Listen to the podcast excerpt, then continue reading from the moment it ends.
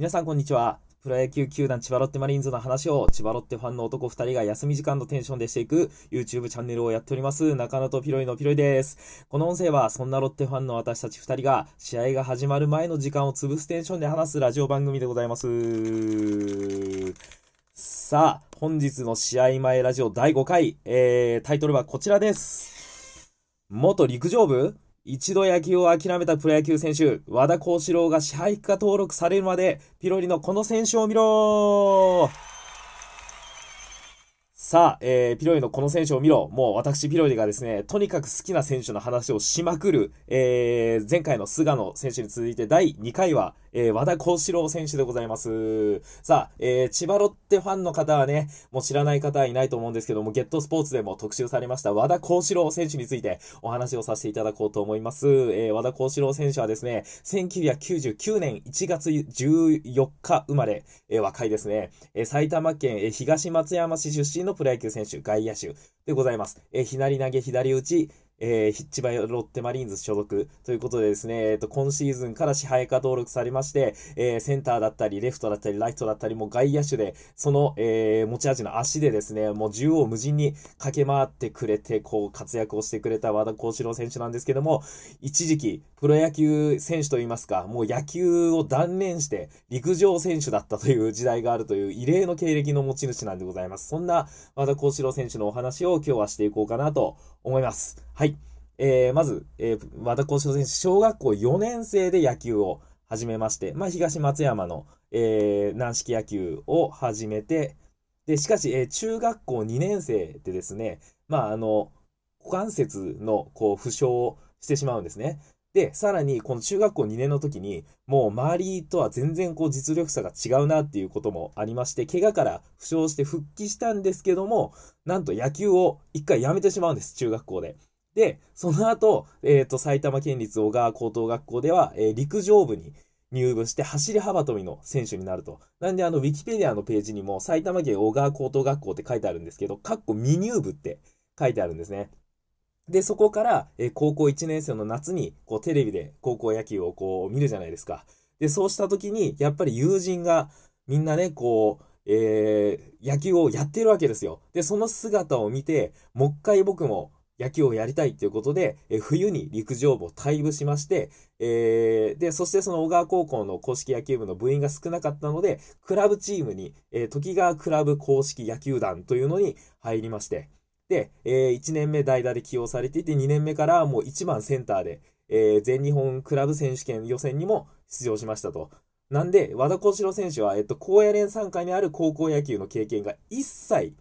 なしで、まあ結論から言うとプロ野球選手になった、えー、異例の選手なんでございますね。で、そこから、えー、高校卒業後はクラブチームに所属したままこう大学進学を目指してたんですけども、えー、前年に同クラブチームからベースボールチャレンジリーグ、えー、BC リーグの、えーさえ、武蔵ヒートビアーズに入団した、えっと、横田選手に影響を受けて独立リーグの、えー、挑戦を視野に入れます。で、腕試しに、えっ、ー、と、四国アイランドリーグだったりだとか、えー、その BCL のトライアウトを受験したところ、えー、当時、えー、BCL の、えー、その富山 GRN サンダーバーズの監督、吉岡さん、元、えっ、と、近鉄、えー、巨人楽天で活躍した吉岡祐二さんの目に留まりまして、えー、同球団に入団し、えー、富山では、えー、レフトのレギュラーとして活躍して、2017年には、えー、ドラフト会議で千葉ロッテマリーンズから育成1位の指名を受けました。背番号が当時は122番でしたね。もう当時はもうすっごい線が細いんですけど、もうとにかくフルスイングでめちゃめちゃカットバスということで、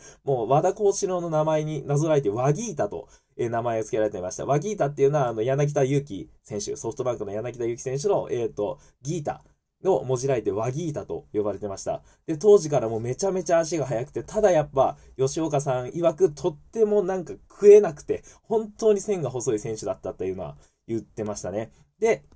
えー、そこからですね、えー、まあ、2軍コーチの、あの、大村岩尾さんでしたりとか、まあ、いろんな方の、まあ、アドバイスを経て、えっ、と、福浦コーチでしたりとか、いろんな方のアドバイスを経て、えー、2020年に、えー、もう育成選手ながらキャンプ1軍合流して、えっと、6月1日に、えー、支配下選手登録を結びました。背番号も63番。もう、えっ、ー、と、中野さんも和田選手大好きでして、えっと、63番のもうユニフォームを作るぐらいですね。で、えー、そこから、えっ、ー、と、今シーズン、あの、コロナの影響で、えー、練習試合がありましたけども、なんと練習試合13試合中、えー、途中出場12回、もうその12回で、えっ、と、盗塁数トップの7を記録して、えー、驚かせた和田選手でございました。もうそもそも打撃がいいっていうことでね、私も聞いてたんですけど、まさかこんなに足が速くて、で、こんなに守備が上手いとは思わなかったですね。で、あの、2軍では、あまりこう、守備が上手じゃなかったみたいなことを実は聞いてたんですけども、ただまあ1軍でこう、ね、なんというかもうちょっと掴んだのか、だいぶ守備も助けられたプレーが今シーズンは多かったですね。もう守備率は、えー、10割、もう100%ですし、今シーズンは打率2割3人で、えー、盗塁が23個。ね、71試合に出場しまして、もう今年は本当にもう飛躍の年になったなという、えー、和田選手でございます。そんな和田選手もですね、もう、えっ、ー、と、プロ入りしてからですね、やっぱり、その食の細さがなかなか治らなくってですね、こう、ロッテの選手たちが終わった後に、もう一人動けなくなっちゃうぐらい、もう体力がなかったりだとか、やっぱり、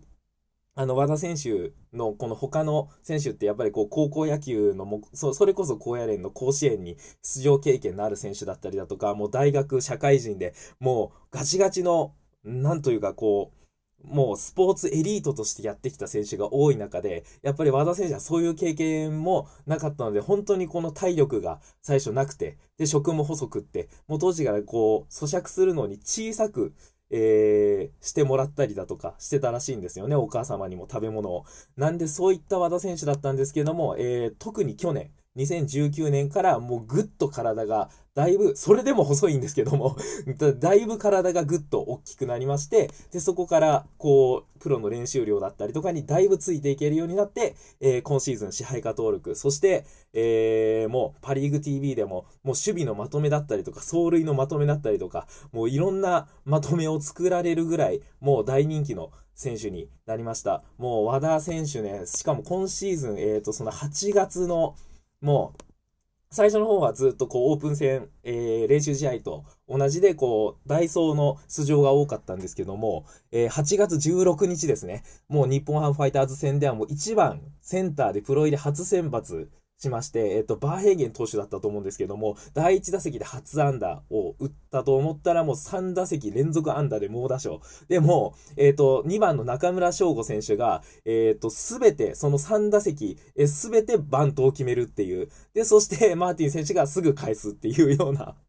感じででして、も、和田選手が、なんかヒットを打てば、もう、その、和田選手絶対に盗塁成功するんで、もうその、もう二塁に行くこと決定みたいな。うん、感じでしたね。もう、とん、で、それで、えっと、中村翔吾選手がバントで送って、三塁に行って、マーティン選手が、まあ、ヒットか、あの、外野フライを打って、えー、1点が入るみたいな。なんでも和田選手、ただね、えー、今シーズン終盤に行くにつれて、やっぱなかなか、こう、ヒットとかも打てなくなってきてしまったところがあるので、なんでね、もう、そもそもの持ち味は、その打撃、もうワギータと呼ばれたそのフルスイングの打撃だと思うので、ぜひ、えー、来シーズンは、その打撃も見せてもらえたらなということを思っています。もう引き続きね、その、もう足と、もう守備は本当に今シーズン助けられたので、ね、えー、こう、形成値してしまった時とかもありましたけども、やっぱりその思いっきりの良さ、プラス、もう打撃もぜひ、えー、来年は覚醒させていただいて、もう藤原選手みたいに初ホームラン、来年は期待したいと思っております。和田選手、来年も、えー、頑張ってください。ということで、えー、中野とピロリ千葉ロッテマリーンズ応援チャンネル、えー、ぜひ、YouTube チャンネルの登録もよろしくお願いいたします。それでは試合前ラジオ第5回、元陸上部、一度野球を諦めたプロ野球選手、和田幸四郎が支配下登録されるまで、ピロリのこの選手を見ろでございました。それでは、また次回、バイバイ。